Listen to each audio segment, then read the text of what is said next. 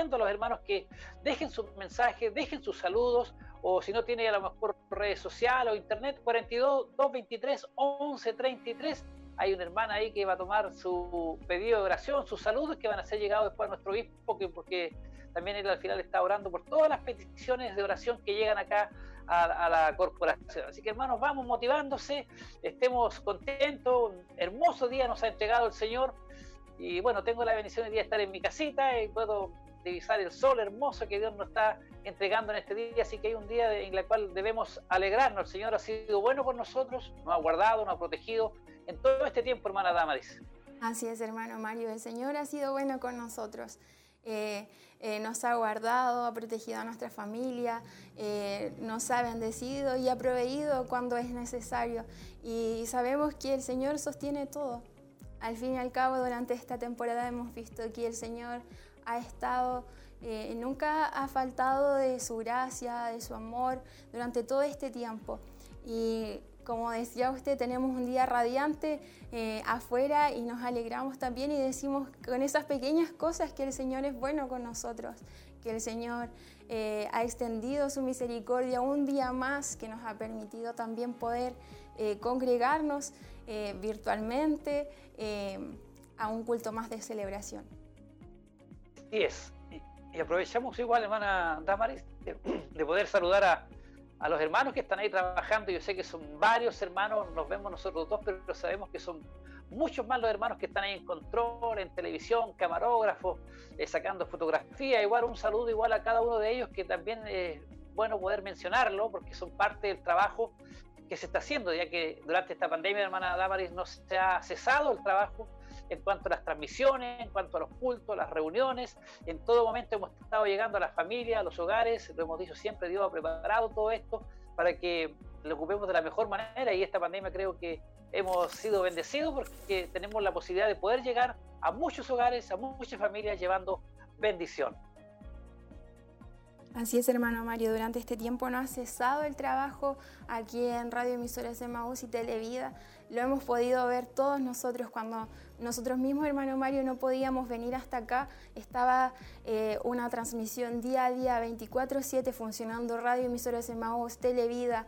Eh, estaba subiendo su información, eh, estábamos siendo ministrados de igual manera y el trabajo también ha sido bastante intenso para nuestros hermanos, pero también sabemos que ha sido de mucha bendición para todos los hermanos que han podido eh, sintonizarlo, que han podido unirse a los diferentes cultos que se han realizado. Y sabemos también, hermano Mario, que muchos han sido alcanzados por medio de esos mensajes.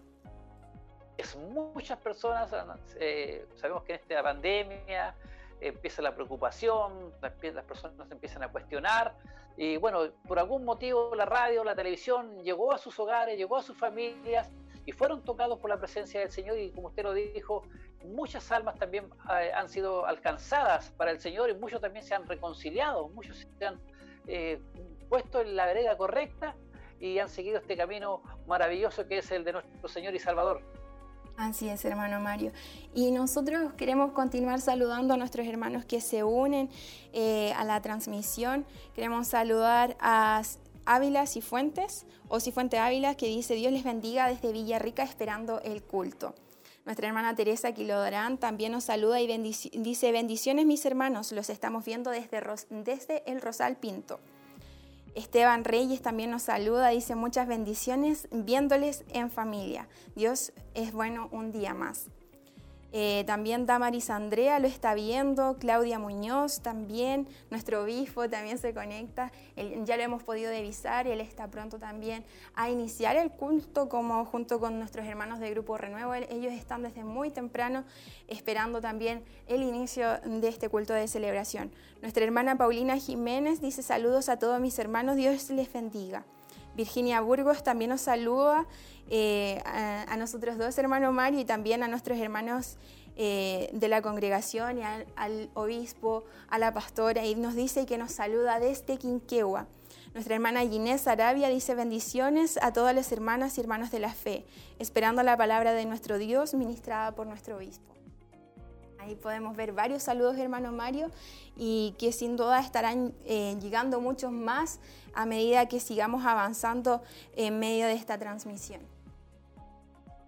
Así es, que bueno, hermana Damaris, eh, saber de que estamos llegando a muchos lugares, ahí nos hablaron de Villarrica, Vaya Camino a Pinto, para arriba, son lugares hermosos, y qué bueno que estén la familia, los amigos ahí reunidos, atentos a la transmisión, que sabemos que será de bendición. Tendremos palabra de Dios, estará predicando nuestro obispo Hugo Alfonso Montesinos, estará nuevamente predicando palabra del Señor, por la cual nosotros todos estemos muy atentos, aprovechemos estos momentos, estas instancias en la cual Dios nos permite el poder eh, recibir eh, palabra del Señor, también cantar alabanzas, ahí el grupo Renuevo ahí presente también con las hermosas alabanzas. Así que aprovechemos estos momentos que Dios nos entrega, que son aproximadamente dos horas las que estaremos aquí conectados, para que los hermanos y todos nosotros estemos atentos y nos gocemos también con todo lo que tendremos a esta hora de la mañana. Así es, hermano Mario. Y acá ya estamos por dar inicio a lo que será nuestro culto de celebración y nosotros queremos ir a lo que está sucediendo.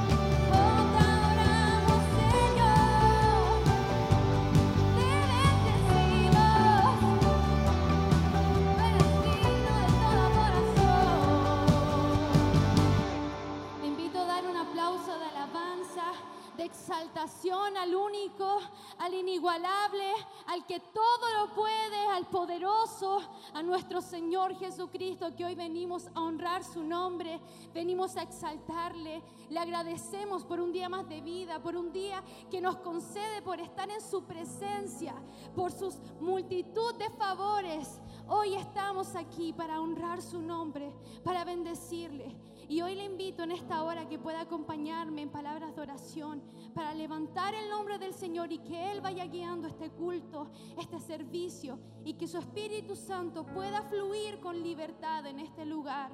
Padre Celestial, vamos ante tu presencia Primeramente, Señor, te damos gracias porque tú has sido demasiado bueno, porque tu misericordia, Señor, nos alcanzó un día más, Señor. No merecemos tanto amor, no merecemos tanto favor, Padre, pero aquí nos tienes, Padre, porque te ha placido, porque simplemente te ha placido tenernos con vida. Aquí estamos, Padre. Venimos a honrar tu nombre, bendecir tu nombre, exaltar tu nombre, glorificar tu nombre, Señor, porque solamente tú eres digno de alabanza, solamente tú eres digno de exaltación, Padre. Hoy te pedimos que guíes este culto, que a través de tu Espíritu Santo, Señor, tú vayas tocando vidas, transformando los corazones. Señor, vivificando la vida de quienes están viviendo procesos, de quienes están viviendo situaciones complicadas, circunstancias difíciles, enfermedades, Padre. Tú eres poderoso, tú no tienes límites, tú no tienes límites, Señor. Tú puedes cambiar toda circunstancia, tú puedes cambiar todo problema, toda situación. No hay nada que te limite, Señor. Y hoy te exaltamos porque sabemos a quién adoramos, sabemos a quién levantamos el nombre de Cristo. Levantamos tu nombre hoy en esta mañana porque tú eres digno, Señor. Te pedimos que a través hoy de tu palabra ministra en nuestros corazones, impacta en nuestras vidas, corrija nuestras veredas y nos ayude, Señor, a poder cada día tomar nuestra cruz y seguirte. Tomar nuestra cruz y seguirte, Señor. Levantar tu nombre a través del testimonio. Levantar tu nombre a través de nuestras vidas y glorificarte cada día, Señor. Te pedimos, fluye en este lugar. Tú ya estás presente en este lugar. Tú ya te estás moviendo en este lugar. Tú ya estás con nosotros, Señor. Dice tu palabra que donde hay dos o tres congregados en tu nombre, ahí tú estarás y tú estás presente hoy en este lugar y en cada habitación, en cada lugar que nos están viendo, Padre. Tú estás presente ahí, tocando las vidas, Padre. Fluye a través de las alabanzas, fluye a través del mensaje, fluye a través de los medios de comunicación, Señor. Queremos que tu gloria se manifieste en este lugar. Queremos que tu Espíritu Santo comience a actuar y comience, Señor, a glorificarse, Señor, en este lugar. Te bendecimos, te exaltamos. Toda gloria, toda honra sean dadas al único digno, al único digno de toda exaltación, Cristo Jesús, quien murió por nosotros, quien se sacrificó por nosotros, sometido al Padre, sometido al Padre. Tú fuiste quien murió por nosotros, Señor. Y hoy tenemos la libertad, y hoy tenemos, Señor, la salvación. Gracias a tu sometimiento, Señor, hoy somos salvos. ¿Cómo no alabarte, Señor? ¿Cómo no glorificar tu nombre? Se han sido tantas, tantas, tantas las misericordias que has tenido con nosotros, Señor. Gracias, gracias, gracias. No cesa nuestro corazón de alabarte, de bendecirte. Gracias, Señor, por todo lo que harás hoy y por todo lo que seguirás haciendo en nuestras vidas. Te entregamos hoy toda petición en el nombre de Jesús, para tu gloria, Señor.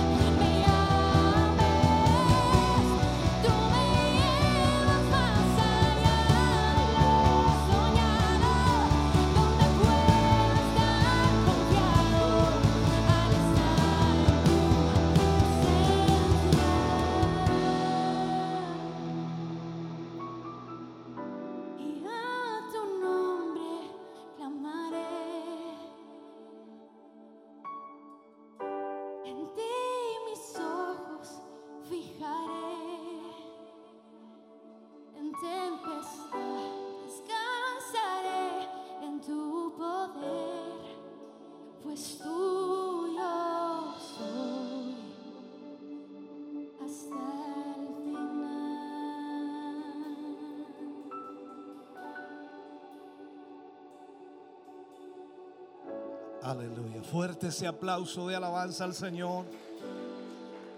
Bendito Dios. Aleluya. Gracias Jesús. Gracias por tu presencia, Señor, aquí. Aleluya. Puede sentarse, mi hermano. Dios le bendiga. Qué hermoso tiempo. Hermosa presencia de Dios. Aleluya. Gracias Señor Jesús. Esperamos que nuestros hermanos y hermanas que están a través de la radio y la televisión puedan también experimentar lo que nosotros estamos experimentando aquí. Su presencia, su Espíritu Santo fluyendo y tocando nuestras vidas. Bendito Dios, aleluya. Gracias, gracias Señor. Alabado Dios. Agradecemos al Señor por su inmensa bondad, por su inmensa misericordia.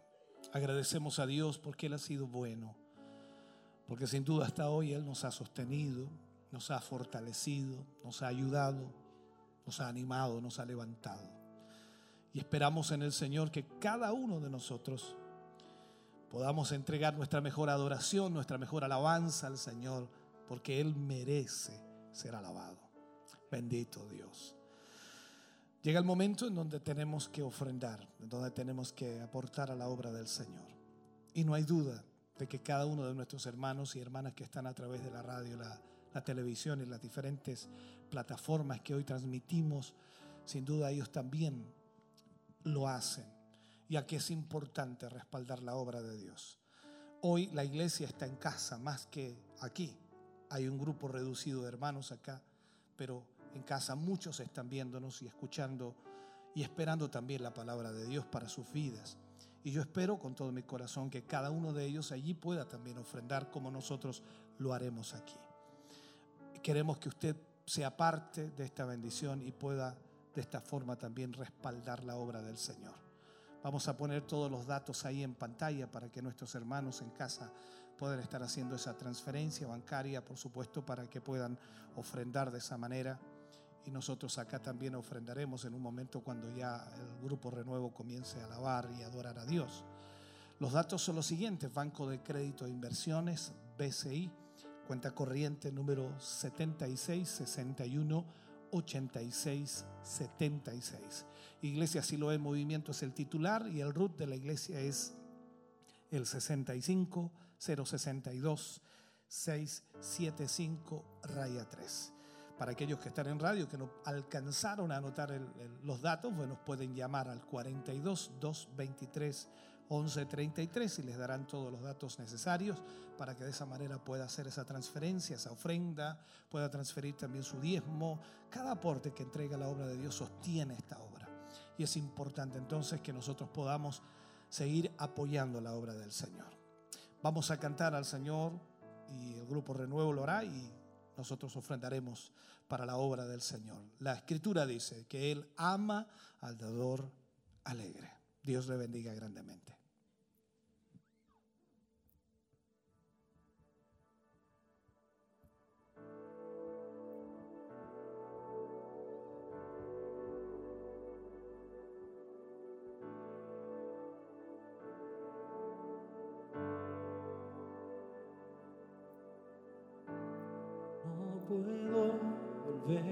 Y controlar lo que pueda venir. Pero aquí en el presente es donde tú me prometes estar.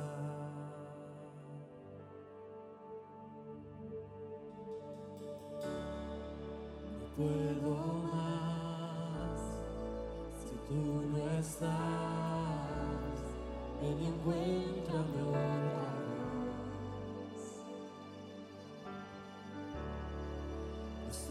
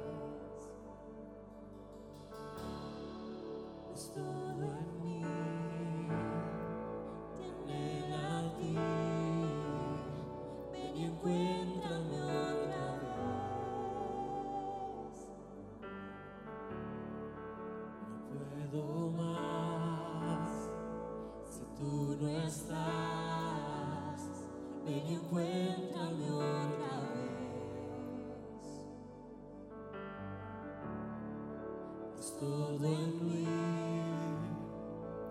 anhela a ti, ven y encuéntrame otra.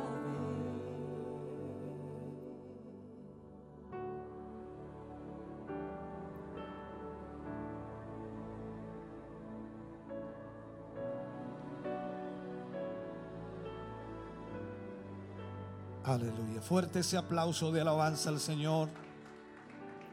Digno es el Señor de ser alabado, digno de ser glorificado. Bendito sea el nombre del Señor. Aleluya. Yo espero que usted esté siendo bendecido en este día. Que la presencia de Dios pueda traer una bendición especial sobre su vida y que a través de la palabra también podamos ser ministrados en este día. Quiero invitarles a abrir su Biblia en el libro de Efesios. Libro de Efesios en el capítulo 1, versículo 10. Efesios capítulo 1, versículo 10. Este versículo se encuentra dentro del contexto que habla Pablo a los efesios de las bendiciones espirituales en Cristo. Las bendiciones espirituales en Cristo. Y hay varios versículos muy interesantes, pero quiero tomar solamente este para poder enfocarnos en una temática que creo que nos va a ayudar a entender lo importante, lo importante, por supuesto, de aprender a Cristo. No aprender de Cristo, que es la palabra que todos utilizan, ¿no? sino aprender a Cristo. Leo la palabra del Señor y lo hago en el nombre de nuestro Señor Jesucristo. Dice de reunir todas las cosas en Cristo en la dispensación del cumplimiento de los tiempos, así las que están en los cielos como las que están en la tierra.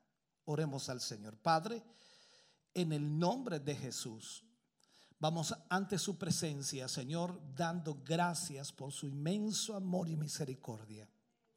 Gracias por su Espíritu Santo moviéndose, fluyendo en este lugar. Hemos sido bendecidos, fortalecidos, ministrados. Oh Señor, gracias, porque al reunirnos, Señor, como pueblo suyo, su presencia está en medio nuestro. Bendecimos las vidas de nuestros hermanos que hoy recibirán esta palabra, no tan solo los que están aquí, sino también a través de cada medio de comunicación, Señor, que se transmite este mensaje. Trae bendición, trae tu presencia y trae tu Espíritu Santo, Señor, sobre cada vida y corazón. En el nombre de Jesús, revélate, Señor, a nuestra vida a través de tu palabra. Gracias por lo que hoy recibiremos y porque hoy seremos ministrados una vez más a través de tu Espíritu, para tu gloria. Amén y amén, Señor. Fuerte ese aplauso de alabanza al Señor. Bendito Jesús. Aleluya. Puede sentarse. Como usted ya ve, por supuesto, cuando la unción está presente. De eso vamos a hablar en el día de hoy, cuando la unción está presente. ¿Sabe? Toda la enseñanza y todo el aprendizaje y toda la disciplina apunta a conocer a Cristo, a aprender a Cristo. Eso es lo que nosotros debemos entender, pues toda la palabra enfoca a ello. No es aprender de Cristo, sino aprender a Cristo. Esta es la realidad que debemos tomar en cuenta. Claro está que podríamos tomar también todo aquello acerca de Cristo como una doctrina.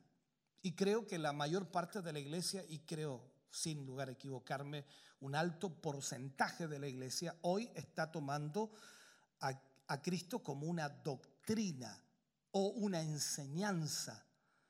Pero ese no es nuestro propósito. Quiero poder a través de este versículo y a través de algunos más que vamos a poder tomar, enfocarnos en la realidad. Cristo mismo es la encarnación, porque es el carno, dice, la encarnación viva y personal de toda verdad. Cuando Él dice, yo soy la verdad, no está hablando de una verdad, sino está diciendo, yo soy la verdad. Por lo tanto, Él es la verdad. No que contiene la verdad, sino que Él es la verdad. El propósito y la voluntad del Señor para con nosotros no es que usted y yo solo podamos o conozcamos la verdad en sus aspectos multiformes que la Biblia va presentando, sino que conozcamos a la persona que es la verdad, que conozcamos a la persona que es la verdad. Dios siempre va a estar buscando el darnos una revelación fresca de su Hijo, siempre. Esto tiene que ir constantemente provocándose y Dios lo provoca, por supuesto, en nuestra vida. No es un asunto de que usted un día dijo, tuve una experiencia con el Señor y parece que eso es todo el Evangelio para usted. Siempre el Señor va a estar buscando darnos una revelación fresca de su Hijo. Nunca nos va a guiar, por ejemplo, a recuperar la verdad como tal. No es eso. Es decir, solo no nos va a llevar a recuperar eso como una verdad. Él nunca va a hacer eso en sí, sino lo que Él va a hacer es tomar, en otras palabras, nuestra vida y llevarnos a conocer al que es la verdad. Entonces, debemos entender aquí que la verdad es algo vivo, no es algo inerte, no es algo que se aprende, no es algo que usted pueda estudiar. La verdad es algo vivo y la verdad es Jesucristo. Hemos estado enfatizando una y otra vez, y ojalá pueda captarme, que todas las cosas están en Cristo. Este versículo que acabamos de leer, por supuesto, lo enfoca. Por lo tanto, el método del Espíritu Santo o la forma del Espíritu Santo es mostrarnos a Cristo y traer una revelación de Él a nuestro corazón y enseñarnos que Cristo es el orden celestial. O sea, es lo que Dios desea y lo que Dios anhela que nosotros también seamos. En realidad, todo se resume en mostrar a Cristo como el orden celestial. Esa es la realidad. Cuando las epístolas establecen, por supuesto, un manual de orden celestial, Cristo es ese orden y Cristo es el orden de Dios. Por eso entonces vemos que todos los hombres de Dios y toda la escritura está siempre enfocada en Cristo Jesús.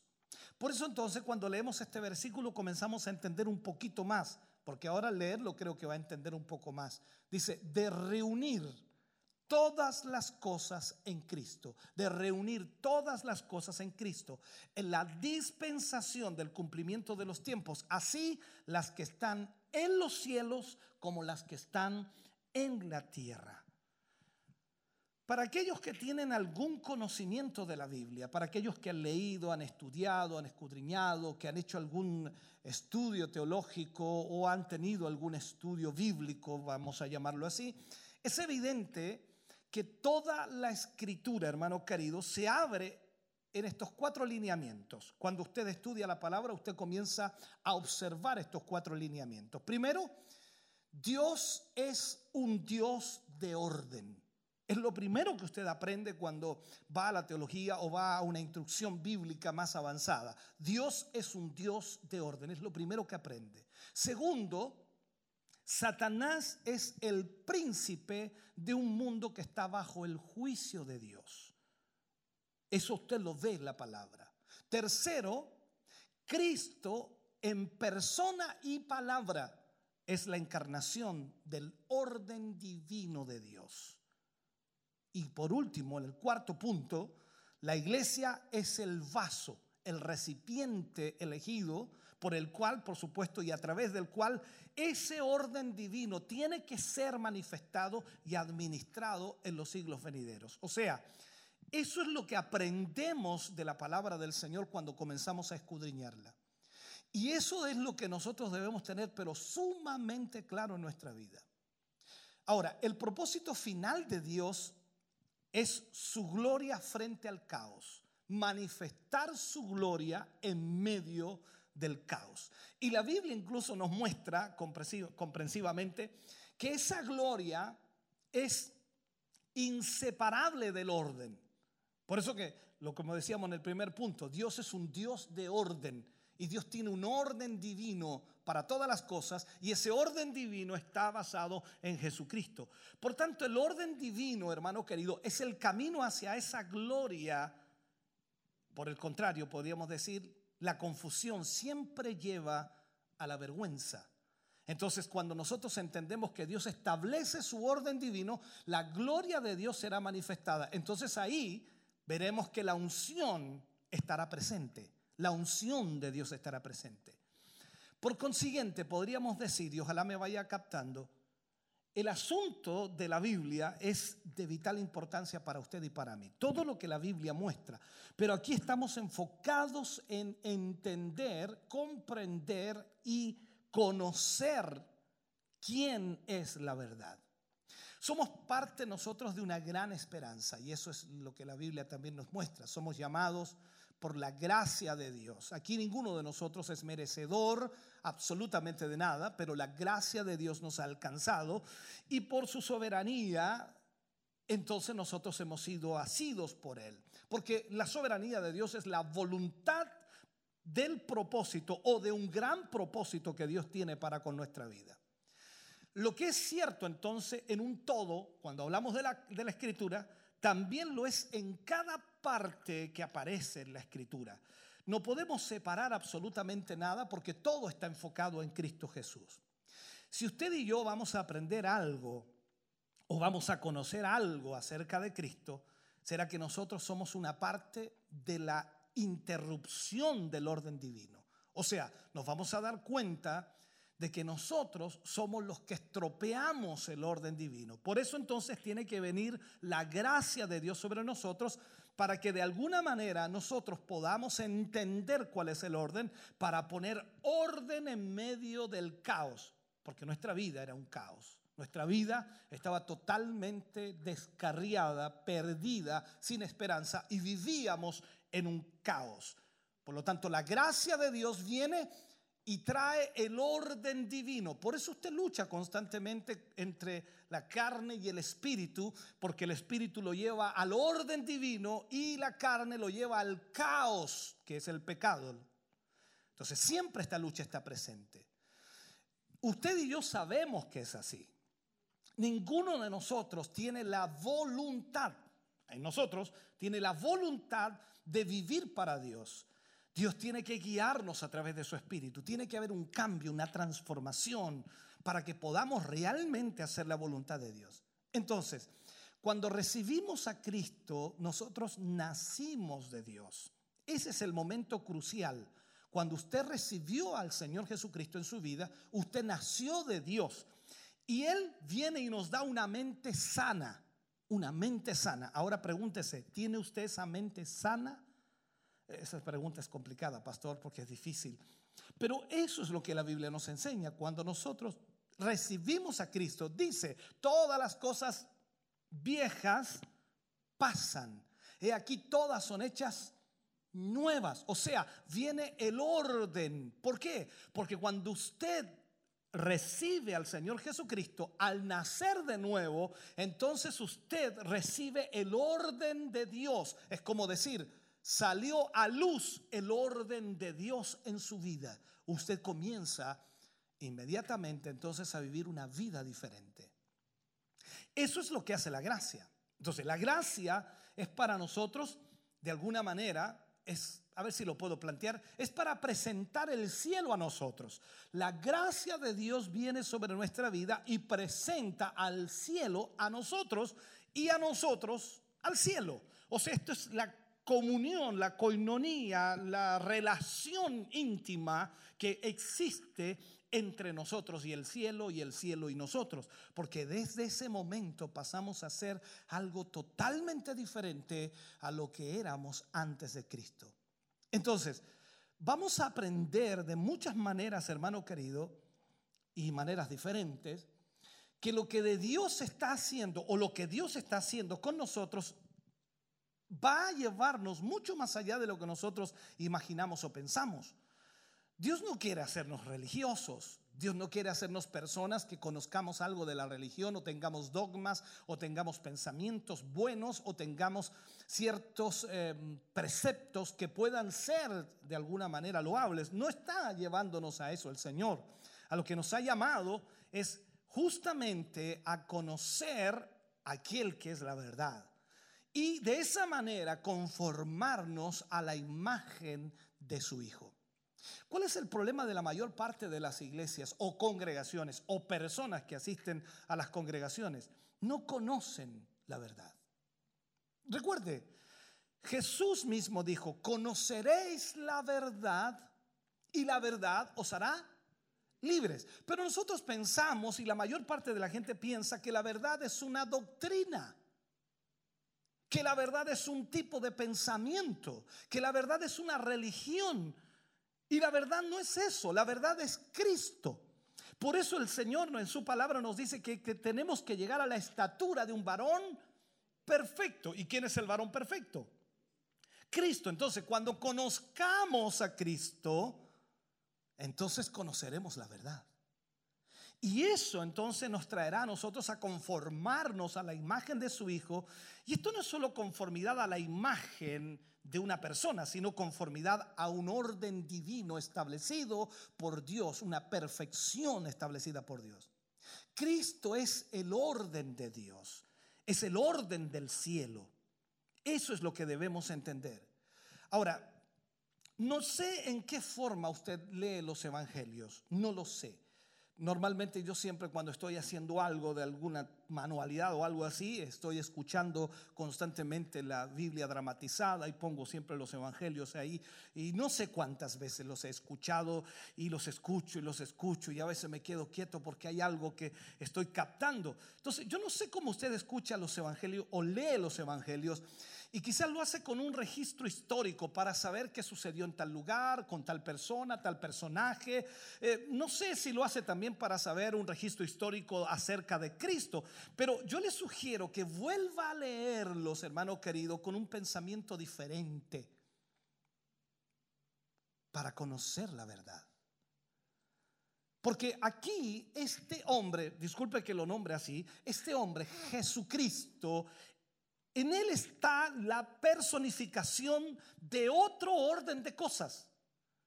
En constitución y, por supuesto en comportamiento, en todo, en todo, en todo. O sea, totalmente diferente a lo que el mundo es. Aquí está el cielo en evidencia. Hablo de Cristo. Allí se evidencia el cielo. Se evidencia que el cielo está en control absoluto. Ahí está otro mundo personificado, totalmente diferente, porque Cristo no actuaba como los demás hombres. ¿Qué es lo que decía el Señor Jesús? No son de este mundo. Y yo tampoco soy de este mundo. Eso es lo que él decía. Por eso entonces cuando entendemos esto, comenzamos a ver a Jesús en forma diferente. Él no era de este mundo. Entonces, Ahí es donde podemos decir, aquí hay otro mundo, o sea, Jesús es otro mundo diferente, es otra persona totalmente diferente a las personas de esta tierra.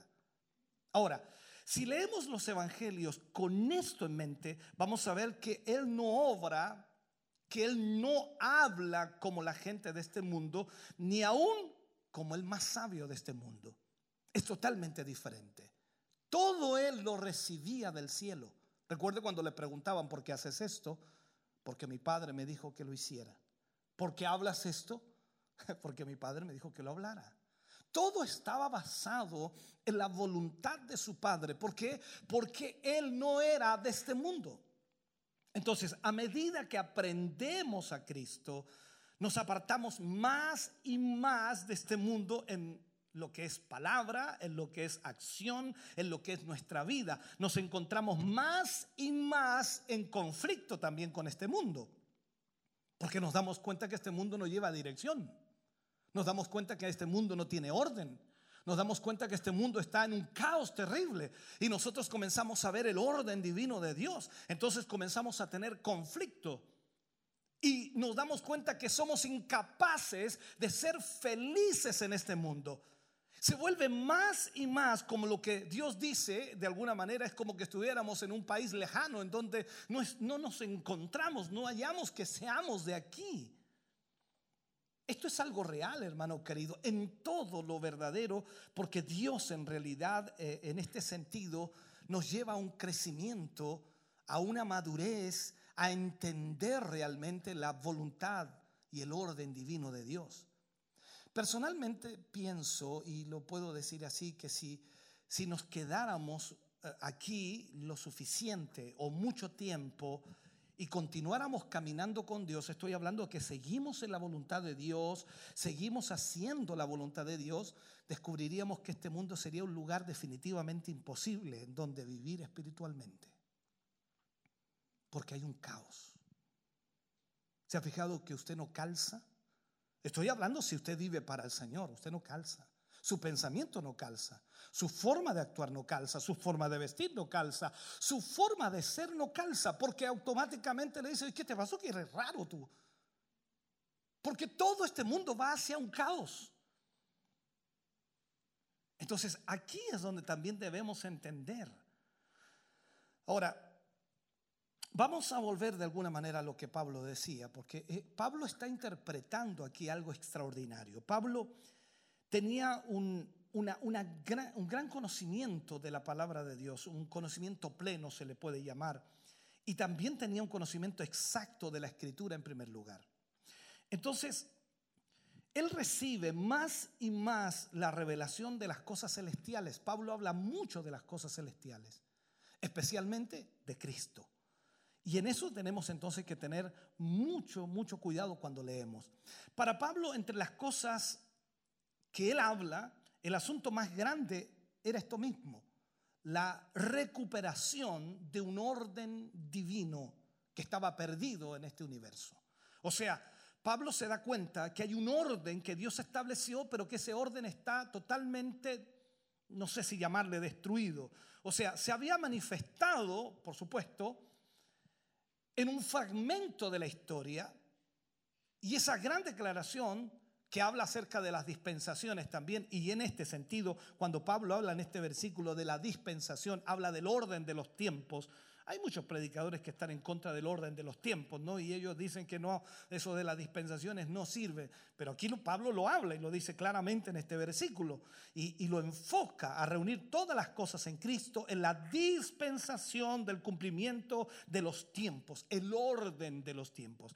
Ahora, eso significa, por supuesto, dispensación, un orden, un gobierno, una regla en el cumplimiento de los tiempos. De reunir, como dice Pablo, todas las cosas en Cristo, así como las que están en el cielo, como las que están también en la tierra.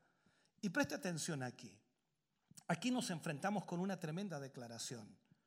Aquí hay una palabra que es casi indecible en, en- nuestro lenguaje.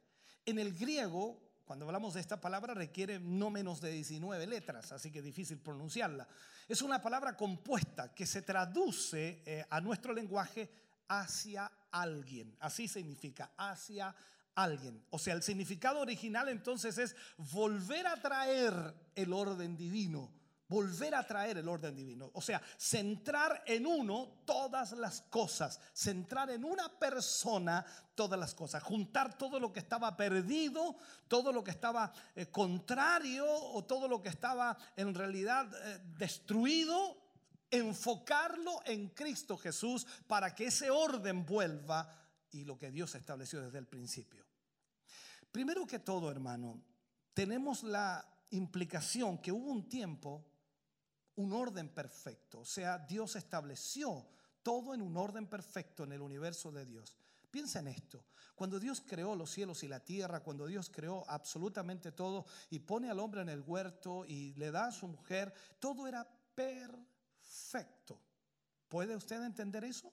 Era perfecto. No había nada imperfecto. Todo era perfecto. En segundo lugar, ese orden lamentablemente se ha perdido. Se perdió con el pecado, se perdió con la transgresión, con la desobediencia y ha habido una gran interrupción en el universo. Entonces desde el comienzo, desde la falta del pecado de Adán y Eva, todo se desordenó y todo fue en caos, cada vez peor. Lo vemos desde el principio de la creación, Caín matando a Abel, después la destrucción de todo el mundo a través del diluvio, vemos la torre de Babel, en fin, todo, todo lo que usted quiera. Vea todo eso allí y todo es un caos. En tercer lugar, en tercer lugar, para reunir y para recuperar o restaurar ese orden perdido, ese orden o, o restaurar lo que Dios quería en realidad, tiene que ser en Cristo. La fe se edifica sobre eso. Nosotros no podemos pensar que las cosas marchen bien en nuestra vida si no estamos en Cristo, si no tenemos a Cristo. En este sentido, nada podrá arreglarse en nuestra vida si no tenemos a Jesús. Esto es lo que Pablo vio de alguna manera, que era el significado en realidad de Cristo. Esto es juntar todos los fragmentos del vaso roto, todas las partes, y creo que más de alguna vez ha tenido esa experiencia que se le ha quebrado algo, sobre todo losa, ¿no? Y parte, se parte por todas partes. Y a veces cuando es una losa bien eh, de historia, ¿no? Que, que me lo regaló la abuelita y cómo lo voy a dejar así, y tratan de pegarlo y hay fragmentos que no se pueden pegar. Es imposible dejarla perfecta. Y este es el problema. La religión trata, trata de arreglar este asunto con dogmas, mandamientos. Recuerde usted que también Jesús se lo dijo a los fariseos. Este pueblo de labios me honra más, su corazón está lejos de mí. ¿Por qué? Porque enseñan como mandamiento doctrinas de hombre. Y ese es el problema. Agregamos cosas al Evangelio para que, creyendo que de esa manera vamos a arreglar el caos que existe. Pero el caos no se arregla con dogmas y normas, que si bien es cierto son buenas en el buen orden de las cosas, pero lamentablemente mientras la persona no conozca a Cristo, nunca será libre de aquello. Seguirá perdido y seguirá en un caos. Entonces, ¿qué es lo que hace Pablo? Pablo nos enfoca que todo, todo, todo tiene que ser unido. Todos los fragmentos del vaso roto y las partes del universo que estaban en, en desorden tienen que ser reparadas para hacerla una hermosa expresión del orden celestial tal como era originalmente, como Dios lo había planificado. Porque todo se ha caído en pedazos y está bajo una terrible tensión en lo que concierne a Dios, por supuesto, porque las cosas se han derrumbado, el orden divino ha sido quebrado. Nosotros a veces nos gozamos y es lindo, hermano querido, estar en la presencia de Dios, adorar a Dios, exaltar al Señor. Y creo que en la mañana hoy lo hemos experimentado. ¿Y quién de nosotros no ha experimentado eso? Y pareciera que esto arregla todo, ¿no? ¿Se ha fijado? Se arregló todo, ¿no? Que sentí la presencia de Dios. Se arregló todo. El problema es que salimos de aquí y volvemos a hacer nuestra vida. Lo dejo pensando un momento. Ese es nuestro problema. ¿Por qué? Porque hemos tomado, optado una religión, una, una forma de vida en un lugar y otra forma de vida en otro lugar. Entonces nos damos cuenta en realidad que estamos rotos, que estamos quebrados, que estamos totalmente destruidos y necesitamos conocer a Cristo para que esa imagen sea la nuestra también y podamos vivir para el Señor. Entonces ahí hacer todo en el nombre de Cristo. Entonces, cuando todo estaba roto, cuando todo estaba quebrajado, cuando todo el orden de Dios se había distorsionado, entonces Jesucristo viene a este mundo, en primer lugar, llevando en su propia persona aquello, por supuesto, que Él iba a recuperar. Si somos objetivos, Él era la armonía perfecta. Jesús era la armonía perfecta. Pero si Él era la armonía perfecta, ¿por qué no encajó en este mundo? ¿Por qué lo odiaron tanto? ¿Por qué lo llevaron a la cruz? Porque nuestro pensamiento es que si estamos en Cristo, toda la gente nos va a amar. ¿Te das cuenta que no es así? O sea, si Jesús era la armonía perfecta y era la voluntad de Dios y estaba dentro del plan y propósito de Dios, ¿por qué lo rechazaron? ¿Por qué lo odiaron tanto y por qué querían matarlo? ¿Por qué? Porque no encajaba en el mundo. Porque su forma de ser, su forma de actuar, su forma de hablar, su forma de vivir era totalmente diferente a todos los demás. Entonces, cuando vemos a Jesús, vemos que Él es absolutamente el orden celestial y todo lo que está en este mundo, hermano querido, y todo lo que este mundo o universo va a hacer, en realidad lo vemos totalmente distorsionado. Y Él viene a cumplir la voluntad de Dios. Él viene a cumplir el propósito de Dios. Pero los hombres ni cuenta se dan de eso. No siempre reconocemos que la voluntad de Dios es la expresión del perfecto orden de Dios y es una realidad, no siempre. Usted, yo creo, bueno, todo el pensamiento normal es así, ¿no? Decimos, yo, yo quiero que se haga la voluntad de Dios en mi vida. ¿Cuántos quieren que se haga la voluntad de Dios en su vida? Pero ¿sabe cuál es la voluntad de Dios? Este es nuestro problema. No sabemos cuál es la voluntad de Dios. Nosotros deseamos cosas, anhelamos cosas, es parte de nuestra vida normal. Y quien no desea, allá afuera también, desea el mundo, desea cosas, y eso está, eh, eh, eh, es como normal. A veces usamos ligeramente, no sé si, o seriamente, usamos esa frase, ¿cierto? Que se haga la voluntad del Señor, o que sea hecha su voluntad. Hemos usado esa frase de diferentes maneras, pero va en el mismo enfoque. Eso es lo que debemos hacer, claro que sí. Y esa expresión, ¿no? ¿me entiende? De la perfecta voluntad de Dios debiera ser nuestro principal objetivo, que se haga la voluntad de Dios. Pero inmediatamente comenzamos nosotros a discrepar a veces con la voluntad de Dios, porque no está de acuerdo a nuestro deseo, anhelo, pensamiento, idea. Wow. Y ahí es comenzamos a tener el problema. Eso es lo que pasó también en el tiempo de Jesús. Jesús venía a hacer la voluntad de Dios. Pero los hombres no lo entendieron. No lo comprendieron. Y ahí vemos entonces que Él era totalmente diferente.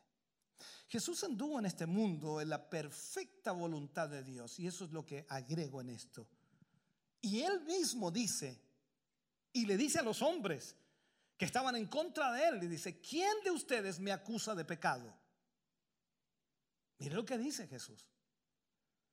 Ninguno pudo señalarlo. Ninguno pudo levantar su dedo, indicar que él estaba en pecado. Ninguno pudo hacerlo. ¿Por qué? Porque en él estaba la personificación, estaba también la, no sé cómo llamarle, estaba la voluntad perfecta de Dios en él en total presencia o estaba manifestada la presencia de Dios allí. Ahora, si tan solo supiéramos, hermano querido, cómo son hechas las cosas en el cielo, veríamos automáticamente una armonía, una unidad completa y la ausencia total de confusión. Esa es la voluntad de Dios. Cuando nosotros vemos en la escritura a nuestro Señor Jesucristo, alguien dijo por allí, el único momento, el único momento difícil para el Señor Jesús fue en el huerto de Getsemaní. El único momento en donde él preguntó al Padre algo fue en el huerto de Getsemaní. El resto de su vida, 33 años y solamente los tres años y medio que estuvo con los discípulos, podríamos decir, en ningún momento se oye a Jesús confundido, o preocupado fuera de la voluntad de Dios. Estaba la perfecta voluntad de Dios. Y eso a nosotros nos deja, por supuesto, en una complicación tremenda, porque vemos a Jesús haciendo la voluntad de Dios. Y aún en el huerto de Getsemaní, aunque nosotros pensemos que hay una leve confusión en su mente o que estaba presionado, pero ¿quién no estaría presionado con lo que él sabía que iba a experimentar? Con lo que él sabía que iba a suceder, que iba a ir a la cruz, que iba a ser golpeado, azotado, iban a arrancar sus barbas, su cuerpo iba a ser lacerado como ningún otro hombre y que iba a cargar su propia cruz y luego lo iban a crucificar y aún así le gritarían cantidad de obscenidades. O sea, entendamos, Jesús allí le dice, Padre, si es posible, si hay alguna posibilidad, si hay alguna forma de que esto no ocurra, si hay alguna manera de que esto no tenga que suceder de esta forma, Señor, si es posible, pasa de mí esta copa, pero que no se haga mi voluntad, sino la tuya. ¿Cuántos de nosotros estaríamos dispuestos a decirle eso al Señor? El problema es que no sabemos cuál es la voluntad de Dios. Jesús sí lo sabía. Jesús sí lo sabía. ¿Cuál era la voluntad de Dios? Que Él muriera en la cruz. ¿Cuánto costaría eso? Muchísimo. Él lo sabía. Tú y yo no sabemos. Y aún así, aunque no sabemos cuál es la voluntad perfecta de Dios en nuestra vida, nos asusta el día de mañana, nos asusta. Y no nos atrevemos a decirle, Señor, que se haga tu voluntad. Jesús vino para eso. Solo pudo ser a través de la cruz en la cual Él estuvo y él tuvo, por supuesto, que tomar esta enorme fuerza del desorden, del caos del mundo y acabar con ella para siempre en la cruz del Calvario. Desde ese día en adelante se estableció nuevamente el orden divino. Por eso también él decía y le hablaba a la gente, el reino de los cielos se ha acercado. Estaba hablando de establecer el orden divino. Entonces nosotros, hermano querido, que hemos recibido a Cristo, que somos creyentes, que somos hijos de Dios, debemos entender que ese orden divino debe estar establecido en nuestra vida. Pero si no lo está, entonces hay un problema en nuestra vida. Para nosotros poder comprender y conocer a Cristo en la forma correcta, debemos ver que Él está relacionado a lo que estamos hablando, totalmente. El orden universal de Dios, el orden divino de Dios en la creación es que Cristo mismo es la simiente de ese orden, es la base de ese orden. Pablo también lo habla de otra manera, dándonos una especificación para entender en nuestro lenguaje y dice, he aquí, el fundamento está puesto. Ahora vea cada uno de vosotros cómo sobreedifica. Para los constructores que saben un poco de construcción, saben que no pueden, no pueden salirse del fundamento, tienen que construir sobre el fundamento. Ahora, cuando él dice, vea cómo cada uno de ustedes sobreedifica, bueno, ¿qué materiales va a usar? ¿Va a hacerlo en ladrillo? ¿Va a hacerlo en madera? ¿Va a hacerlo en metalcom? ¿Va a hacerlo, no sé, usted verá qué materiales va a utilizar para llevarlo a este tiempo, ¿no? Entonces, Pablo dice, ya está puesto el fundamento. ¿Y quién es el fundamento? Cristo es el fundamento. Nadie más tiene otro fundamento. No puede haber otro fundamento porque ese es el orden divino de Dios. Cuando Jesús caminó por esta tierra, hermano querido, vieron absolutamente la voluntad de Dios porque en él estaba el perfecto orden de Dios, pero los hombres ni cuenta se dieron. Cuando tú y yo caminamos sobre esta tierra y hacemos la voluntad de Dios, entonces los hombres tienen la posibilidad de ver el perfecto orden de Dios sobre esta tierra. Pero ahí está. Quizás ahí está el problema, porque quizás tampoco nosotros entendemos y nosotros tratamos de ser cristianos, tratamos, nos esforzamos, hacemos nuestros esfuerzos humanos para ser mejores, tratamos. Y esto no es tratar, esto es ser. Porque si Cristo está en nosotros, entonces el orden divino debe establecerse. Si tomamos, por ejemplo, la semilla de una rosa, no vas a esperar que de ella salga una lechuga. Si plantas algodón, bueno, algunos no conocen, ¿no? No va a salir maíz de ahí. ¿Por qué? Porque todo se produce según su misma especie. O sea, en Cristo está implantado ese orden de Dios. La vida está en Él, la forma está en Él, la naturaleza de todo esto está en Él. Y piénselo por un momento. El método de Dios para ser y crecer es una semilla que contenga vida en sí misma. Ya sea una planta, ya sea un animal, ya sea un ser humano espiritual, nada cambia. La ley de eso es que todo produce según su especie. Entonces, cuando tú dices, nací de nuevo, ya no eres tú. Ahora es Cristo. Por eso Pablo decía eso, que a veces no lo entendemos, que lo decimos, pero no lo entendemos. Pablo dijo, ya no vivo yo. Ah, pero Pablo, por favor, ¿cómo? Ya no vivo yo. Cristo vive en mí. Y lo que ahora vivo en la carne, lo vivo en la fe del Hijo de Dios. Entonces, cuando usted planta una semilla de rosas, va a obtener rosas. Mi esposa tiene varias rosas por ahí, ¿no? Y llega en su tiempo que todo florece y dice, ¡oh, lindo se ve! Después no se ve muy lindo cuando pasa este tiempo. Entonces, cuando tú siembras una rosa, vas a tener, o plantas semilla de rosa, vas a tener rosas. Aparece una hermosa flor allí.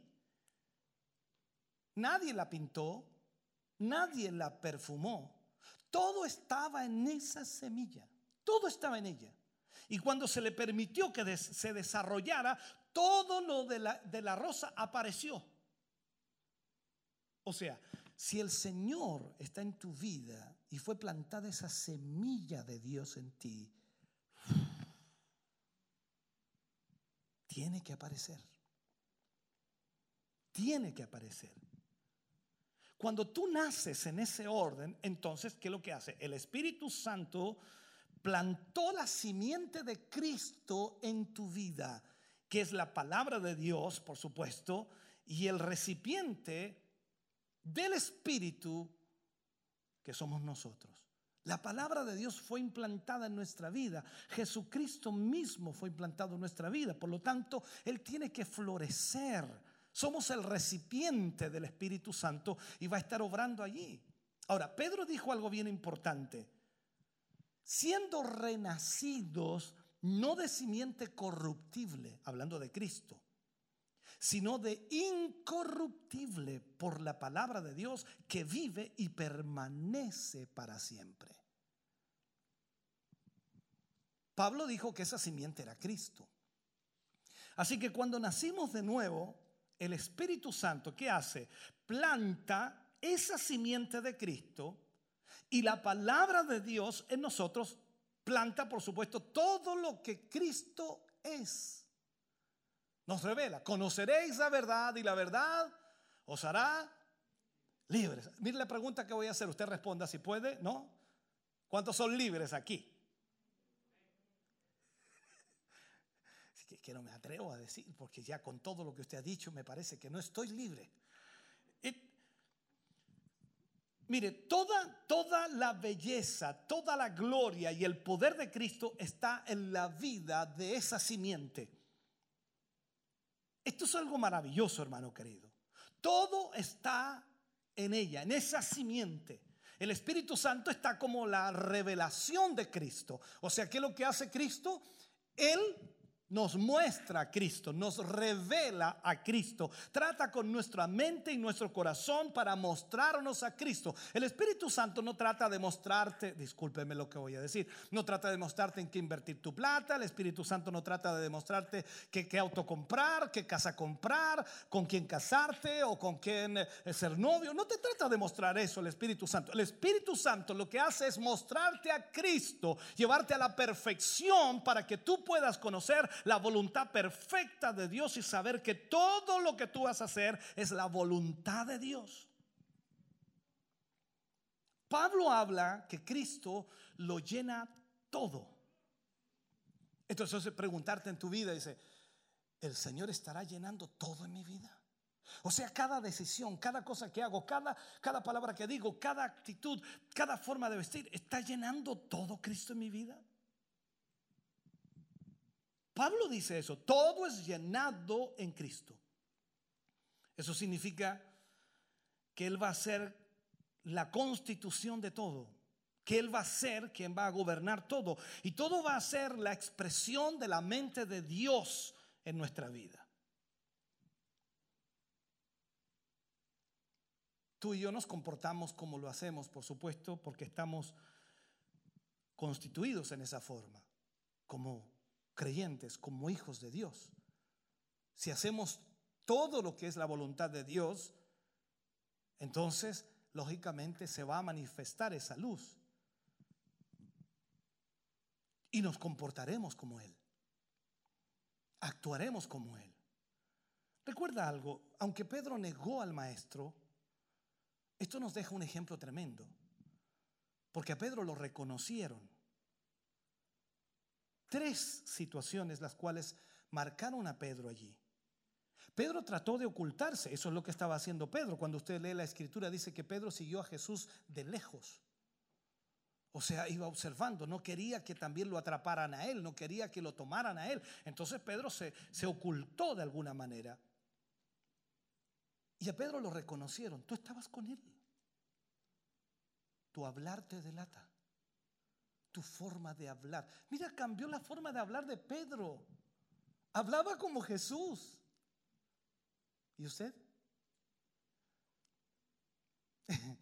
Él hablaba como Jesús y fue reconocido, aunque, aunque estaba tratando de esconderse, lo reconocieron, tú estabas con Él. Y luego le dicen, tú estabas con Él, tu andar te delata, tu forma de caminar. Yo sé que son cosas, parece que no son muy importantes, pero increíblemente Pedro caminaba como Jesús. Todos me miran. Y la tercera, no importa en el orden que le esté marcando, tu forma de vestir te delata. Tú estabas con él. Porque te vistes, porque te vistes como él. O sea, todo cambia, a eso estoy enfocándole, todo cambia, a pesar de que Pedro, escúcheme bien, habían áreas de su vida que todavía quizás no estaban al no habían sido alcanzadas totalmente, y aunque Pedro estaba siguiendo a Jesús de lejos y no quería que lo encontraran, no querían que lo pillaran porque pensaba que lo iban a crucificar como él, esa es la realidad. Entonces Pedro seguía de lejos, pero no podía ocultar lo que había en él. Caminaba como Jesús, hablaba como Jesús, vestía como Jesús. Tú tratas de camuflarte en este mundo, ¿no? Por eso te vistes de evangélico para venir a la iglesia. Discúlpame que haga eso, solamente le estoy haciendo reaccionar, pensar, meditar. Ahora, ¿cómo lo hace allá afuera? ¿Cómo vive allá afuera? ¿Cuál es su actitud? ¿Cuál es su forma de hablar, su forma de vestir, su forma de actuar? ¿Qué dice la gente de usted? Entonces, todo lo que concierne, hermano querido, a ese orden, tiene que estar directamente relacionado con esa persona viva que es Jesús. Si se convierte en algo, entonces se convierte en un sistema terrenal. O sea, si usted no se convierte en Cristo, o sea, si usted no tiene a Cristo, no conoce a Cristo, entonces usted se va a convertir en un sistema terrenal. Y los sistemas terrenales se rigen por normas, por eh, órdenes, por mandamientos o por un montón de cosas, menos la voluntad de Dios. Entonces nosotros aquí estamos para regirnos por la voluntad de Dios. Y cuando vemos hoy día la iglesia, cuando la hacemos una institución terrenal, entonces estamos destruyendo totalmente lo que Dios quiere. Nosotros debemos regirnos por la voluntad de Dios. Ahora, hay muchos conceptos, y es verdad, muchos temas, muchos asuntos, hay enseñanzas que están dando vuelta por todas partes, ¿no? Hay, ideas, hay, hay mucha teología, ¿no? Dando vuelta, y a veces eso crea una tremenda confusión. Hay pensamientos acerca del reino de Dios, la santificación y la vida eterna. Y algunos no se ponen de acuerdo. ¿Por qué? Porque cada persona tiene una forma de pensar. Debiéramos entonces pensar como Cristo. ¿Qué es lo que Cristo dijo? ¿Por qué pasamos la vida tratando de interpretar a Cristo cuando no tenemos que interpretarlo, tenemos que obedecerlo? Tú escuchas predicar a alguien y él interpreta lo que dice Cristo de acuerdo a mi idea, mi concepto, mi pensamiento, eh, de acuerdo a lo que he estudiado, de acuerdo a los paralelismos y qué sé yo. Él dice, yo creo que esto es lo que Dios está diciendo. No, no interpretes a Cristo, obedécelo. Él dijo, oíste que fue dicho, mas yo os digo, amarás al Señor tu Dios Amarás a tu prójimo como a ti mismo. Eh, es que la interpretación, no, ¿qué interpretación? Obedece. Entonces las preguntas que nos hacemos a veces es, ¿qué es el reino de Dios? El reino de Dios es Cristo. Por eso Juan el Bautista decía, arrepentíos, porque el reino de Dios se ha acercado. ¿Quién venía? Cristo. Ahora, si estamos viviendo en Cristo, ya estás en el reino de Dios. Ahora para muchos cristianos el reino de Dios está allá arriba, en el cielo. Cuando estemos allá, vamos a estar el reino. No, ya estás en el reino de Dios. Dios vino a establecer su reino en el corazón del hombre, habitar en nuestra vida. Luego viene la otra pregunta, ¿qué es la santificación? No es una mera doctrina, hermano querido. No, no, no, no es algo, sino es Cristo. Eso es la santificación. Cristo es la santificación. Pablo dijo en Primera de Corintios capítulo 1 versículo 30 que Cristo ha sido hecho por Dios redención, santificación y sabiduría.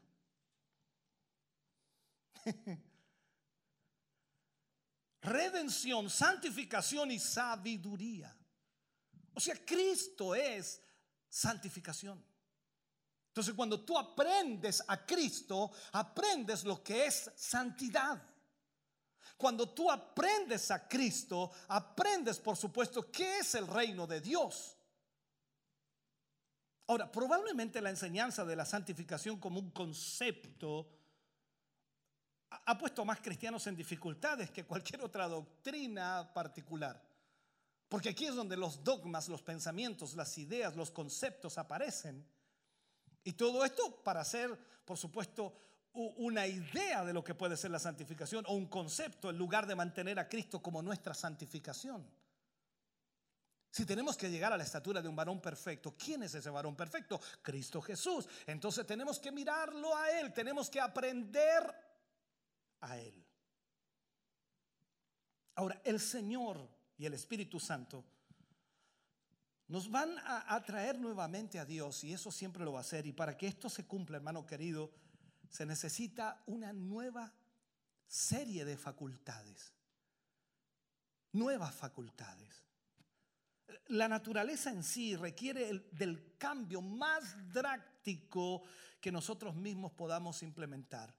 No, podemos venir aquí con alguna esperanza de aprender a Cristo en la misma manera o en la forma más mínima hasta que una nueva serie o, una completa eh, realidad sea cambiada o facultades diferentes se nos hayan otorgado para poder entender. Recuerda lo que, lo que la escritura dice, que el hombre carnal no discierne las cosas del Espíritu. Porque las cosas del Espíritu se han de discernir espiritualmente. Entonces usted la pregunta que se hace, ¿qué tan espiritual soy yo? ¿Qué tan espiritual somos? ¿Entendemos realmente lo que es el reino de Dios? ¿Entendemos lo que es Cristo para nosotros? El reino de Dios, hermano querido, es aquel en el cual se obtienen ciertas cosas con las que yo no tengo ninguna correspondencia ni comunicación en lo natural. Yo no puedo interpretar el reino de Dios naturalmente, yo no puedo hacerlo humanamente, ni con mi mayor sabiduría humana, no puedo interpretar el reino de Dios. Necesito que haya un cambio, que facultades espirituales puedan ser colocadas en mi vida para entender lo que es el reino de Dios. Porque la división es tan vasta que si usted y yo, hermano querido, fuéramos traídos a nuestro estado natural, al lugar donde el Espíritu de Dios estuviera hablando, a menos que el Espíritu Santo obrara un milagro en nosotros, sería como algo de otro mundo. Por eso es que a mucha gente cristiana, y entre comillas cristiana, le cuesta tanto entender las cosas espirituales. Y aunque usted se las explique y se las reexplique, no lo entienden. No lo entienden. Sé que la mayor parte de los seres humanos hoy día busca al Señor para tener alivio en sus conflictos, sus problemas, sus situaciones, situaciones económicas, físicas, familiares, emocionales y también espirituales. Pero tú y yo no estamos aquí para eso. Tú, y yo estamos aquí para establecer el orden divino de Dios. Para ser parte del reino de Dios. El reino de Dios aquí en la tierra. No como algo establecido como un reino terrenal, sino establecido como un reino espiritual que quizás nadie va a entender si no ha nacido de nuevo. Para cumplir, hermano querido, con el llamamiento de Dios, tenemos que ser constituidos nuevas personas. Lo que decía anteriormente, todas las cosas viejas pasan aquí, todas, no dice algunas, todas son hechas nuevas. Pero a nosotros nos cuesta soltar algunas cosas de nuestra vida, que lo que pasa es que este es mi deseo, este es mi anhelo, que, no, pero suéltalo, déjalo que se vaya eso, porque Dios pondrá algo mejor en ese lugar. Entonces la naturaleza de esto es la guía del Espíritu de Dios en nuestra vida. Que Dios nos guíe es como cuando vemos a nuestro Señor Jesucristo que va al bautismo de las aguas y allí el Señor se, se, se, manifiesta, el Espíritu Santo desciende, se oye la voz del cielo y luego el Señor lo lleva al desierto y dice que el Espíritu lo llevó al desierto. ¿Para qué? Para ser tentado por 40 días. Oh, ¿A dónde quieres que el Espíritu te lleve? Oh, no, para ver la gloria de Dios, que Dios me use, que la unción, que el... ¿Te das cuenta que no entendemos cuál es la voluntad de Dios? ¿Te das cuenta que Dios utiliza las situaciones más adversas en la vida del ser humano para manifestar su gloria? Lázaro murió cuatro días enterrado y Jesús llega y alguien dijo, llegó atrasado. No, Jesús dijo, no, esto no es para muertes, para que el Hijo del Hombre sea glorificado. Pa. ¿Quién lo entendía? Ni siquiera los discípulos lo entendían, menos Marta que salió a discutir con él.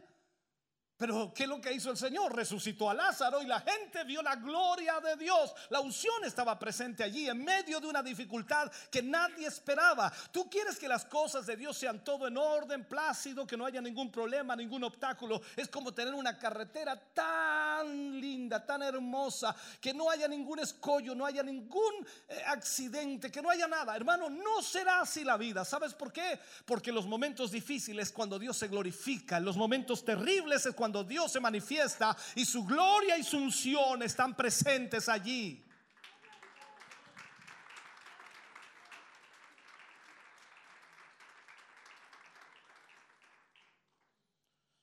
A veces nos damos cuenta que hay muchas palabras, hermanos queridos, que no tienen ningún significado para nosotros. Eh, somos naturalmente impedidos de entender por eso el Señor también les hablaba en parábolas a la gente para que oyendo no entendieran. Dice, pero no, pues están claras las parábolas. Claro, pero cuando tú las leíste la primera vez, no. No entendías nada. Pero después cuando fuiste creciendo en el Señor, ahora lees la parábola y te queda clarísima. Wow, ¿por qué? Porque hay algo que cambió en ti. Y eso hace que tú entiendas las cosas espirituales. Ahora, miremos algo, el quebrantamiento en la vida del yo, el quebrantamiento en la vida del yo. El Señor Jesús nos está diciendo aquí de alguna manera que lleguemos a un lugar donde los cielos se abran, donde los cielos estén abiertos para nosotros, en donde la gloria de Dios permanece para ti y para mí, en donde nosotros podamos disfrutar lo que realmente significa estar en la presencia de Dios que es nada más que venir a Cristo y permanecer en Él en la casa de Dios, tal como Jacob tuvo esa experiencia allí en Betel, ¿no? Ángeles que subían y bajaban. Entonces, para tener el bien del cielo, hermano querido, y, y, y estar comunicado con Dios, tenemos que llegar al punto donde la vida natural haya sido quebrantada y secada, eliminada.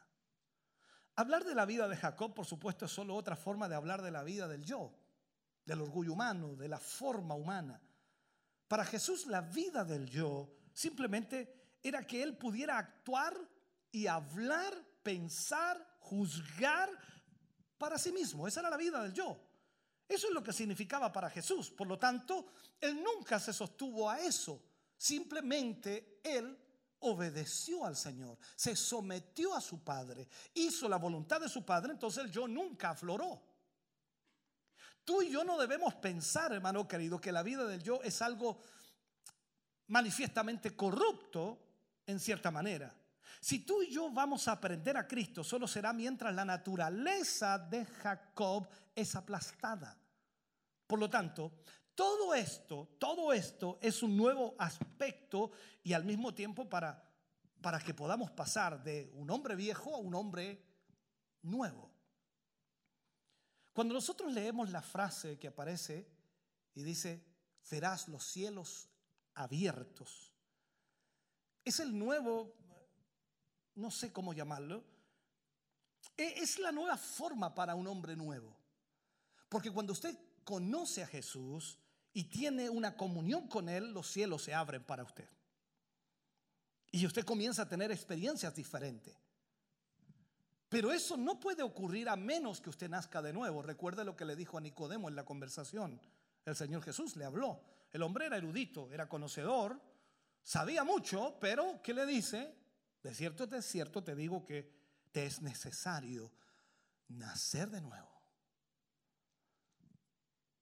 Nadie puede ver el reino de Dios si no nace de nuevo. No puede ver el cielo si no nace de nuevo. Los cielos no serán abiertos, hermano querido, para aquellos que están fuera del milagro de la nueva creación. Entonces usted puede venir 1500 veces a la iglesia, pero si no nace de nuevo, el cielo nunca se abrirá para usted. Cuando hablamos del tiempo del Espíritu Santo, porque por la venida del Espíritu Santo, por la llegada del Espíritu Santo, el cielo abierto es hecho una realidad. Los discípulos recibieron Pentecostés y desde ese momento en adelante el cielo se abrió. ¿Para quiénes? Para aquellos que nacían de nuevo. Y lo vemos en todo el registro bíblico. La cruz es la que hace la apertura del cielo para nosotros, pero es el Espíritu Santo quien lo hace real en nosotros. ¿Cómo entender eso?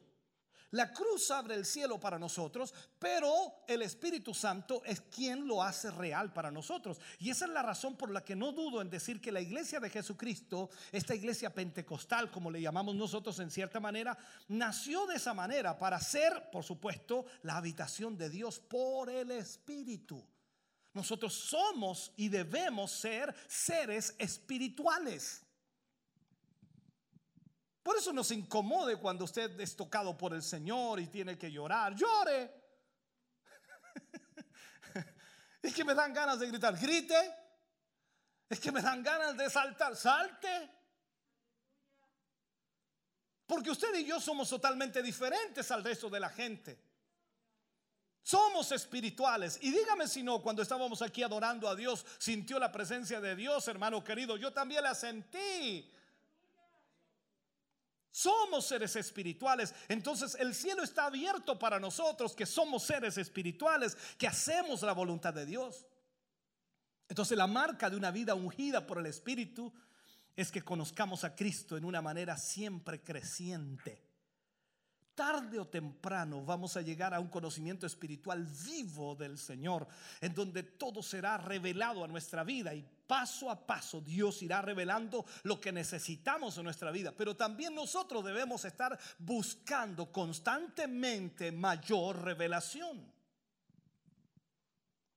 Solo Cristo, hermano querido, personalmente revelado en nosotros por el Espíritu Santo, puede salvarnos de la hora más difícil que enfrentemos. Cuando el Espíritu Santo venga, veremos que esa es la marca de una vida ungida. Veremos los cielos abiertos y a los ángeles de Dios descendiendo o ascendiendo y descendiendo sobre el Hijo del Hombre. Esa es la realidad. Vamos a ver la gloria de Dios. Y déjeme terminar si puedo hacerlo. El Hijo del Hombre no es racial, es universal. Es algo mayor que para Israel. O sea, no pensemos que el Hijo de Dios tan solo vino por Israel, vino por todo el mundo. Cuando usted lee Juan 3:16, porque de tal manera amó Dios a Israel. No, porque de tal manera amó Dios al mundo. Que ha dado a su Hijo unigénito para que todo aquel que en Él cree no se pierda, más tenga vida eterna. Eso es para todo aquel que venga a Él. Cuando hablamos del título Hijo del Hombre, simplemente representa los pensamientos de Dios referente al hombre. Dios desea que todos procedan al arrepentimiento. Esta es una verdad que debemos entenderla.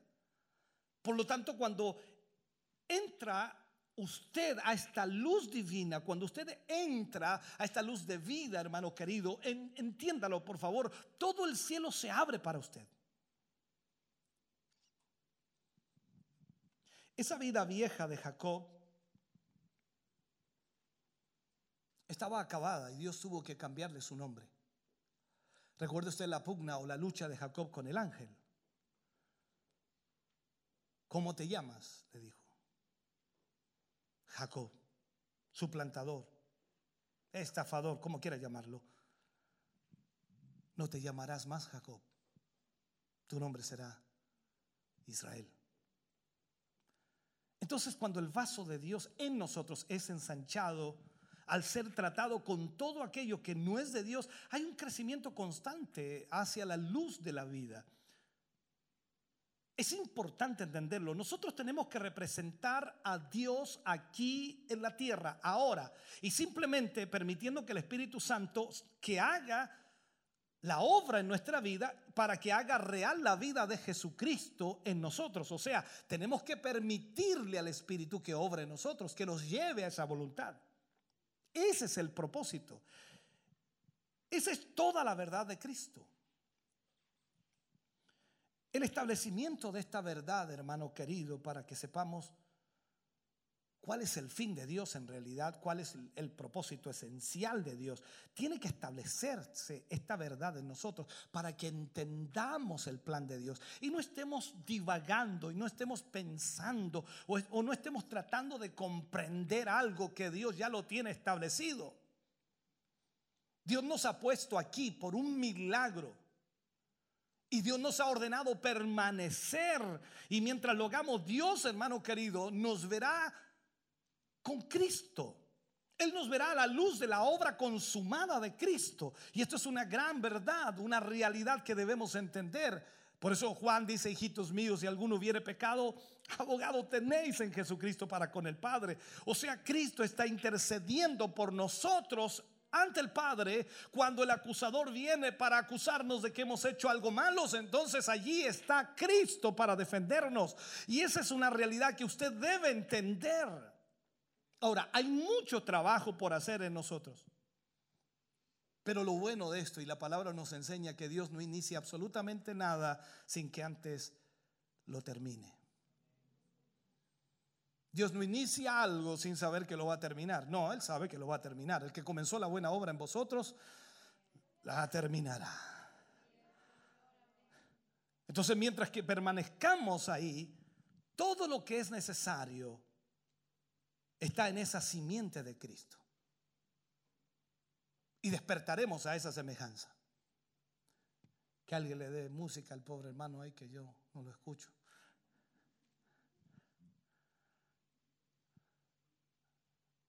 Aún no se ha manifestado, hermano querido, lo que, lo que seremos. Pero sabemos, sabemos que cuando Él venga, escúcheme bien, seremos como Él. ¿Por qué? Porque le veremos tal como es Él. Las veces que he orado al Señor y hablo en esta dirección, las veces que he orado que el Espíritu Santo esté de alguna manera grabando pensamientos en mi corazón de parte de Dios. Cuando oramos por la iglesia para que Dios pueda grabar también pensamientos de Dios en sus corazones. Porque cuando estudiamos la palabra de Dios, cuando conocemos la escritura, todo va implicando en nuestra vida. Porque vamos teniendo la base de lo que Dios establece. No solo conoceremos la verdad, sino que nosotros mismos seremos verdad. Recuerde usted las palabras de Jesús hacia un hombre y dice, he allí un verdadero israelita en el cual no hay engaño. Natanael fue visto por el Señor antes de que se encontrara con él. Y él dijo que en él no había engaño. ¿De cuántos de nosotros el Señor podrá decir lo mismo? Y tú piensas si crees que debes hacer algo para cambiar eso. Claro que sí, pero tú no lo puedes hacer solo. Tienes que permitirle al Espíritu de Dios que esté obrando en tu vida. Obedecer la palabra de Dios. No tratar de interpretarla, no tratar de entenderla. Necesitas obedecerla. ¿Te has dado cuenta que los niños pequeños cuando los padres lo mandan no quieren obedecer porque necesitan explicarle por qué lo tienen que hacer? ¿Explicarle para qué? ¿Cuál es el motivo de mandarlo?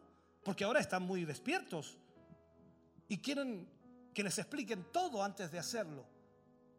Los creyentes están así hoy día, con tanto conocimiento, con tanta teología, con tanto estudio Hoy día le preguntan a Dios, ¿y por qué tengo que hacer esto? ¿Y para qué tengo que hacerlo? ¿Cuál es el motivo? ¿Y por qué no lo puede hacer otro? Cuando desde el principio Dios estableció que solo le obedeciéramos.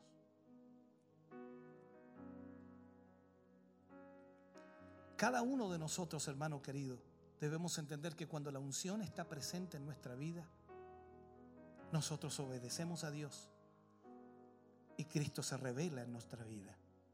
Mostramos a Jesús a los demás, aquellos que no conocen a Cristo, nosotros lo mostramos. Yo espero en esta mañana que usted haya podido captar, entender parte de esta palabra. Si solo parte de esta palabra ha sido captado, nos vamos a ir contentos. Y espero que Dios le bendiga de verdad con todo mi corazón. Póngase de pie, por favor. Padre, en el nombre de Jesús, hemos ministrado en esta mañana, Señor, esta palabra y lo hemos tratado de hacer de la mejor forma. Cada uno de nosotros que estamos aquí, Señor, hemos sido alcanzados en su gran amor y misericordia. Pero hay una realidad, mi Dios. La obra aún no está completada. Y cuando hablo de la obra no completada, hablo de nuestra vida, nuestro cambio, nuestra transformación. Porque no es algo que nosotros podamos hacer, sino es algo que tu espíritu hace. Pero quizás nosotros lo hemos obstaculizado, hemos puesto barreras, hemos puesto obstáculos, Señor, para que eso no se realice. Señor, ayúdanos a sacar los escollos, los obstáculos, las excusas, para que tu Espíritu Santo nos lleve, Señor, a tu voluntad perfecta. Ayúdanos a obedecerte, ayúdanos a someternos, ayúdanos a vivir para ti. En el nombre de Jesús pido, Señor, que tu gracia divina esté sobre cada uno de tus hijos. Gracias por esta palabra, gracias por hablarnos, gracias por ministrarnos, Señor, nuestra vida en esta mañana. En el nombre de Jesús proclamamos tu bendición. Amén. Y amén, Señor. Ese aplauso es de alabanza para el Señor. Aleluya. Gloria a Dios. Cantamos al Señor en esta hora.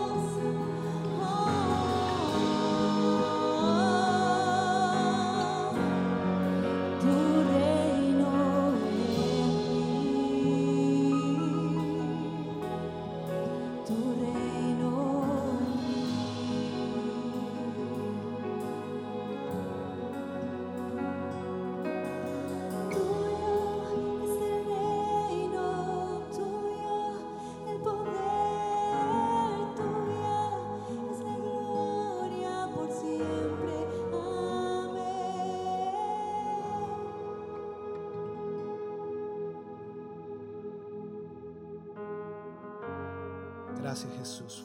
Fuerte ese aplauso de alabanza al Señor. Gracias Padre. Gracias Rey de Gloria. Puede sentarse mi hermano un momentito. Y estamos culminando si Dios así lo permite. Y vamos a estar orando por las peticiones que nos han llegado hoy. Varios hermanos y hermanas que han pedido oración. Agradecemos también a todos nuestros hermanos que han ofrendado en el día de hoy, que han aportado para la obra del Señor una ofrenda de 210 mil pesos en el día de hoy. Vamos a estar orando por las siguientes peticiones que tenemos acá, bastantes hoy día. Hermano Gabriel Rodríguez Lara, por fortaleza y paz, falleció hoy su hermana. Dios fortalezca la vida de nuestro hermano Gabriel. Eh, Norma Arzúa Neira, por salvación y sanidad. La familia Chávez Arzúa, uh, fortaleza y sanidad. Gabriel Garrido tiene tumor en su estómago. Familia Méstica Autarola, fortaleza y liberación. Silvia Matamala, sanidad y restauración. José Molina, Matamala, por fortaleza y protección. Hermano Fernando Churs y familia, fortaleza y protección. Hermano René Jofré, sanidad de su vista y fortaleza. Marcel Bombezón Figueroa por salvación y protección. Por la hermana Elsa Subiaber pide por su hija Lorena sanidad y fortaleza. Sandra Figueroa fortaleza y protección. Pequeña Julieta Chávez Fernández por sanidad y protección. Hermano Luis Silva por fortaleza y protección. Hermano Juan Carlos Lagos por familia y fortaleza. Hermano Miguel Gelves por, eh, por sanidad y fortaleza. También vamos a estar orando por eh, Manfred Péndola, pide oración por fortaleza y por trabajo. Gladys Penrose pide la oración por toda la familia Penrose Vázquez Vallejos y Vallejos Penrose, perdón. Soledad Venegas, quiero pedir oración por fortaleza, protección y sanidad por Alejandra Venegas.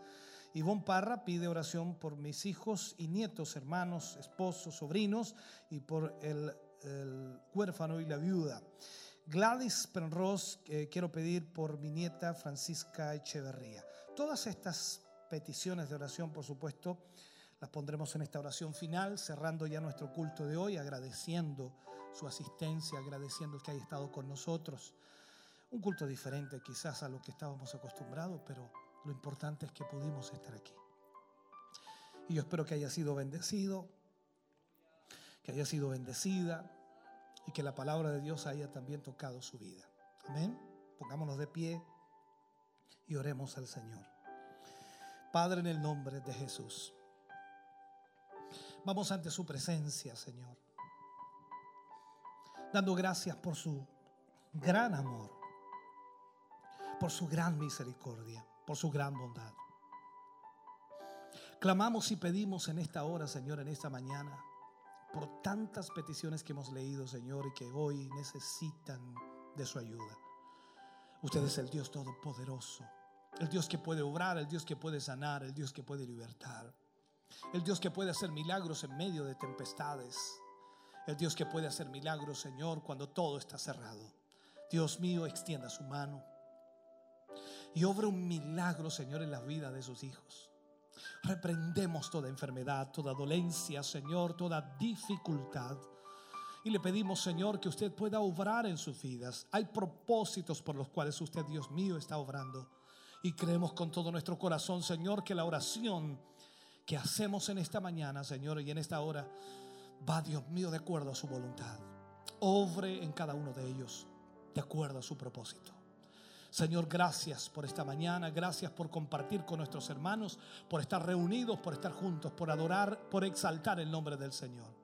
Gracias porque podemos en esta hora, Señor, ministrar palabra suya a sus vidas. Bendígales en una forma especial. Gracias por todo lo recibido hoy, por todo lo que su palabra nos ha enseñado. En el nombre de Jesús. Nos vamos bendecidos, guardados en el hueco de su mano bajo su bendición maravillosa y gloriosa, Señor, que del Padre, Hijo y Espíritu Santo. Amén y amén, Señor. Vamos a una última alabanza y por supuesto comenzamos ya a cerrar nuestro culto de hoy. Dios les bendiga grandemente.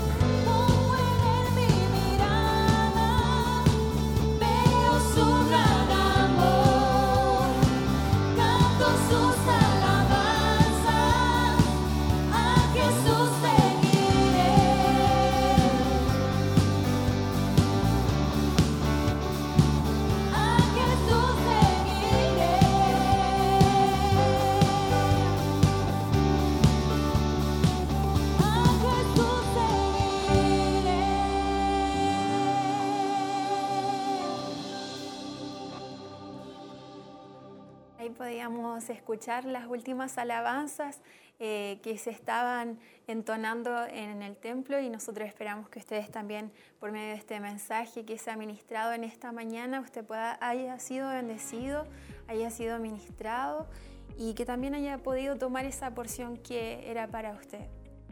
Nosotros tenemos bastantes saludos y queremos saludar a cada uno de nuestros hermanos que nos fueron dejando sus saludos en esta mañana. Y también eh, saludar a nuestra hermana Juanita Soto, que nos saludaba por vía telefónica, a ella, a su esposo, nuestro hermano Gabriel, que también nos envía saludos, y a todo el equipo que hace posible el trabajo en este lugar. Queremos saludar también a nuestro hermano Alexis Zúñiga, que dice gracias por los medios de comunicación, que muchos puedan ser alcanzados para la gloria de Dios nuestro Salvador.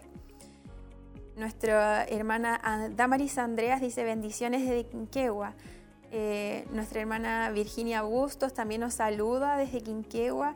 Eh, nuestra hermana Ivonne Parra dice bendiciones a cada uno de ustedes. Y ella estaba también pidiendo una oración por la cual también ya se ha orado en el templo. También, eh, hermano Mario, eh, queremos saludar a la iglesia Centro Cristiano para la Familia de San Gil de Colombia. Ellos también nos están sintonizando y nos estaban viendo en esta tarde a nuestro hermano Sergio Bielma. Eh, también les saludamos a nuestra hermana Susana Osores. Dice, maravilloso es nuestro Dios. Dios bendiga a cada hermano y familia en familia viéndoles desde la pintana. Hermano Mario, y decía, hay muchos más saludos. A nuestra hermana Sandra Galás, nuestra hermana eh, Verónica Villablanca, Luis Andrades, eh, Ariela Enríquez, Isolina Hermosilla, Evangelina Vivanco, eh, Genoveva Daza, Verónica Villablanca, Isaac Muñoz, Victoria Leiva, nuestro hermano Luis Godoy, nuestra hermana Gladys Penros, eh, Soledad Venegas y así muchos más, Nancy Catalán. Muchos saludos, hermano, en esta, en esta mañana. Así es, hermana, la verdad que siempre uno se alegra mucho el poder estar ahí y leyendo todos esos mensajes, esos saludos de, de muchos hermanos, de muchos amigos que están atentos ahí a la sintonía y que han sido bendecidos a través de esta transmisión que ha llegado a muchos hogares, a muchas familias, a muchos lugares donde están hermanos trabajando.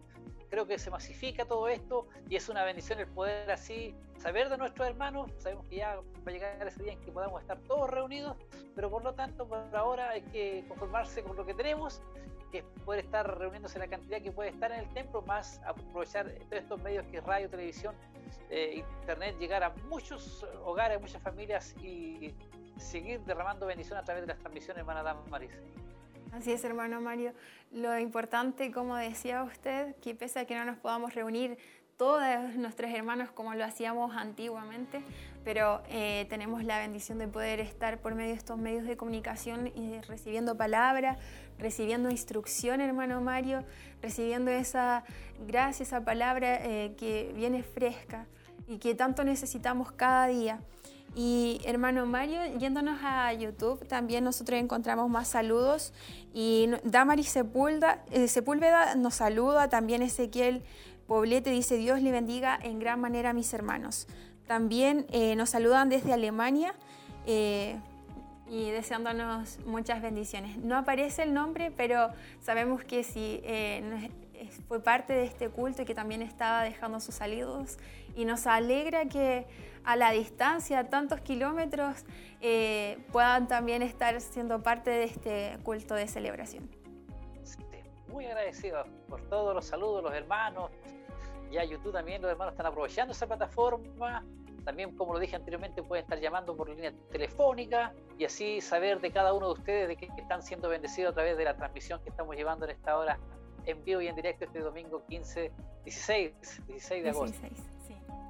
Hermano Mario, ya eh, terminando prácticamente lo que sería eh, esta semana, terminando también este culto y nosotros deseándoles las más ricas bendiciones, hermano Mario, porque Dios ha sido bueno y nos ha permitido congregarnos una vez más vía online, que podamos, eh, ver sus saludos y dentro de sus mismos comentarios ver cómo el Señor les ha bendecido, a nosotros nos alegra grandemente.